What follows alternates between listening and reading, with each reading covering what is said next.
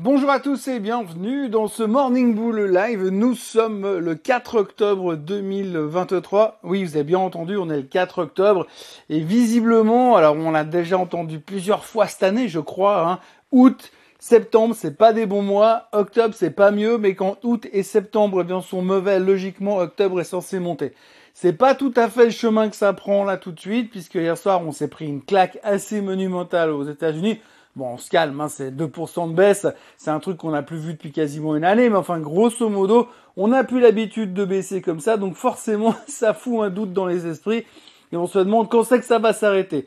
Alors c'est difficile à dire parce que faire des prévisions c'est compliqué, mais en tous les cas, ce qui est assez impressionnant, c'est qu'hier, eh bien, on a tapé des niveaux importants un peu partout. Le CAC 40 est passé sous les 7000, le Dow Jones est passé en négatif pour l'année, et ça, il faut le signaler. Hein. Hier, on parlait du Russell 2000 qui était passé en négatif et que c'était un signe pas très positif pour l'économie. Je suis pas sûr que le Dow Jones qui passe en négatif soit meilleur. Le S&P 500 est en train d'aller chercher sa moyenne mobile des 200 jours qui passent autour des 4150, 4160.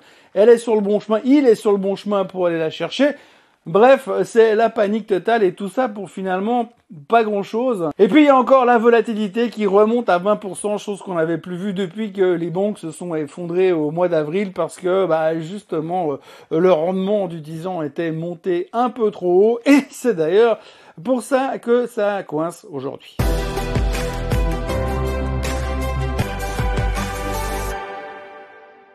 Oui, la thématique de la journée, c'est quasiment et presque exclusivement le rendement du 10 ans.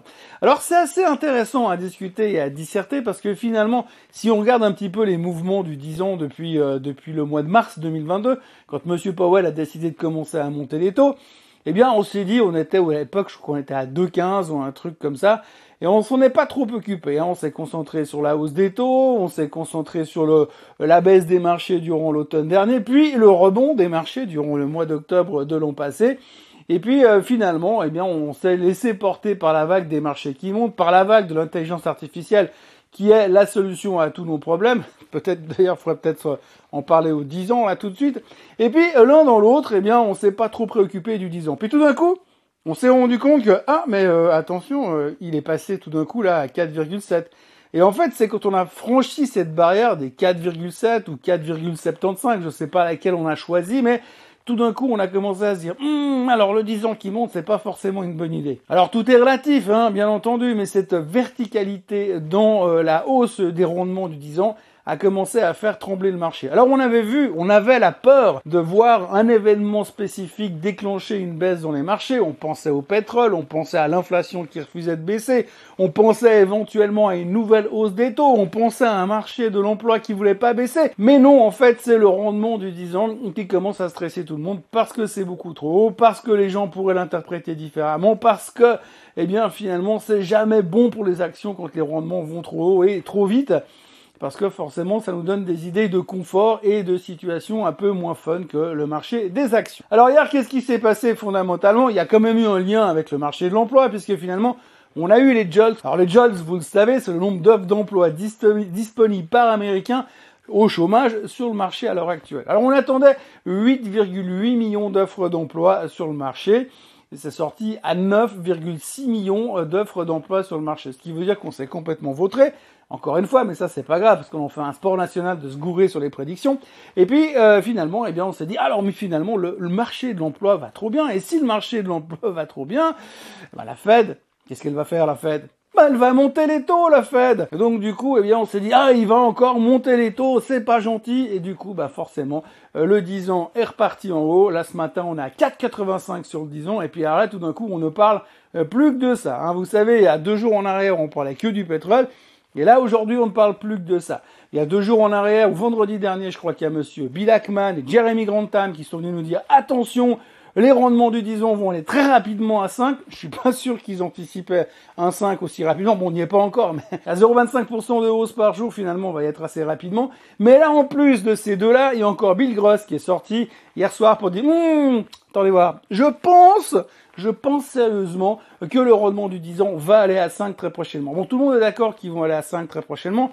Bill Gross, pour ceux qui ne le connaissent pas, c'était l'empereur, j'y c'était, hein, c'était l'empereur des marchés obligataires il y a quelques années. Bref, tout le monde est en train de nous faire des targets évidents. C'est un peu comme d'habitude, hein. quand on est à 2%, on s'en fout, à 3%, on s'en fout, à 4%, on n'en parle pas, et puis de coup, quand on est à 4,85, à 0,15% des 5%, on dit, hum, c'est pas impossible que le 10 ans, il ait un rendement de 5%. Hein bah, ça me rappelle un peu le pétrole. Hein. Vous vous souvenez, il y a quelques jours en arrière, hein, quand on était à 95 dollars sur le baril, puis que tout le monde, ah, le pétrole va à 100, le pétrole va à 120, et puis le pétrole, il est à 89. Bon, il a rebaissé un petit peu. Ouais, c'est marrant, mais comme quand tout le monde est d'accord sur une direction, eh ben, c'est pas forcément la direction qu'on prend. Enfin, peu importe. Toujours est-il que pour l'instant, le 10 ans est à 4,85 et qu'on a pas mal de doutes sur la suite des événements. Mais heureusement, on arrive à des niveaux qui, normalement, pourraient être des niveaux de renversement de tendance. On peut toujours espérer. Hein. Il vaut mieux être prudent quand tout le monde est méga bullish et puis être agressif quand tout le monde est méga bearish. Hein, parce que là, on est en train de tourner la veste de manière assez euh, phénoménale.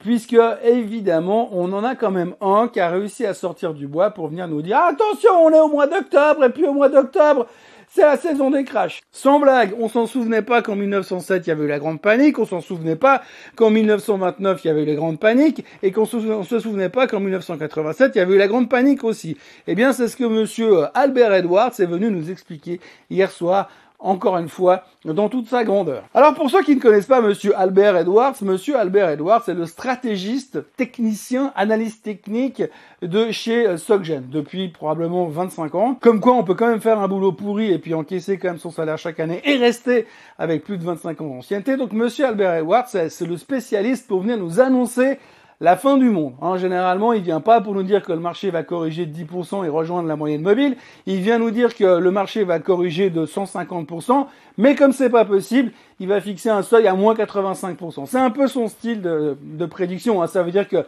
lui, il vient nous prédire Mad Max, pas autre chose. Hein. C'est rien d'autre que des trucs catastrophiques. Alors hier, il s'est fait plaisir. Le mec, il nous a dit, quand le 10 ans, il monte comme ça, enfin le rendement du 10 ans monte comme ça, et quand les actions font comme ça, ça me rappelle 87. Et ben voilà, donc tout le monde est en train de se dire, on est en 1987, on est en octobre 87 et la fin du monde s'approche. Donc du coup, on n'a plus qu'à attendre le 19 parce qu'en 87 c'était le 19 octobre 87 si ma mémoire est bonne. Euh, et du coup, ben, finalement, on n'a plus qu'à attendre que ça baisse.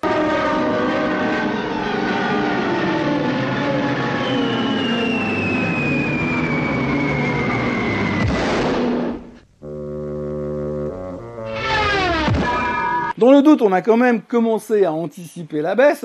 Résultat, on a eu une journée toute pourrie hier soir et euh, tout le monde est sorti du bois pour dire qu'on est négatif. Alors ce qui est assez rigolo, finalement, c'est que Rien n'a changé. On est juste passé de 4,7 à 4,85 sur le rendement de 10 ans. Et à partir de là, eh bien, tout le monde a commencé à vendre, à s'inquiéter, à se dire que si ça se trouve, les chiffres de l'emploi de vendredi seront encore plus forts que prévu. Résultat, eh bien, forcément, il n'y aura pas d'autre alternative que de monter encore les taux pour casser les genoux à cette foutue inflation qui refuse de baisser comme on voudrait qu'elle baisse, parce qu'on aimerait quand même bien qu'elle soit à 2% là tout de suite. Bon alors bien sûr, il faut qu'on trouve un coupable à tout ça, il faut trouver un responsable, parce que vous savez tous le principe, vous connaissez tous le principe, les Américains c'est les gentils et les autres c'est les méchants, et puis quand il y a un problème, quand il y a un bug, quand il y a un truc qui se passe qui va pas bien, ben c'est à cause de quelqu'un d'autre. Alors cette fois c'est assez facile, hein.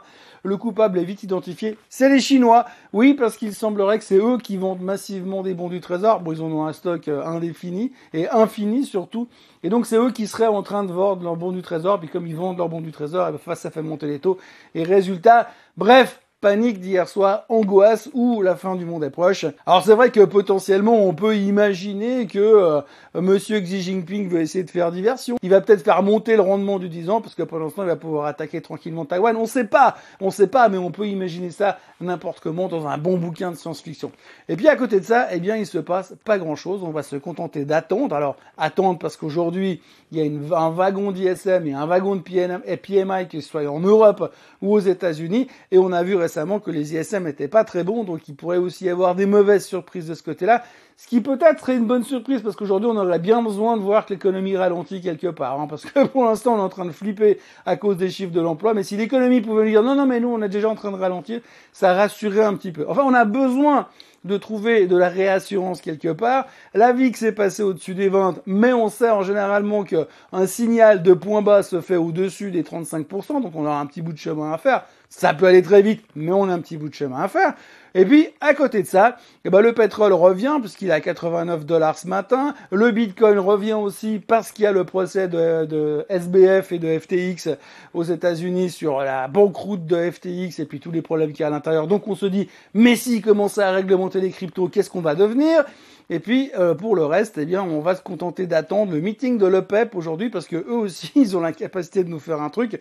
Parce que s'ils venaient juste nous dire, bon écoutez, on va encore couper un poil la production, puis on va prolonger les coupes de production jusqu'en mars 2024, ça, ça pourrait être très très drôle parce que vous avez le pétrole qui monte à 110, la volatilité qui monte à 35 et le rendement du 10 ans qui bien sûr monte à 5,25. Tout ça pour vous dire que pour l'instant les marchés sont tendus comme un string et puis qu'on attend des nouvelles un petit peu plus encourageantes que la première qui pourrait être encourageante c'est que l'économie ralentit via les PMI ou les ISM.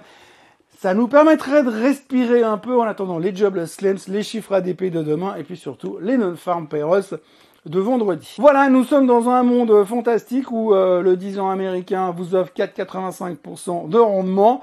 Nous sommes au mois d'octobre, ce qui n'est pas forcément une bonne nouvelle avec un rendement du 10 ans qui monte et des actions qui baissent.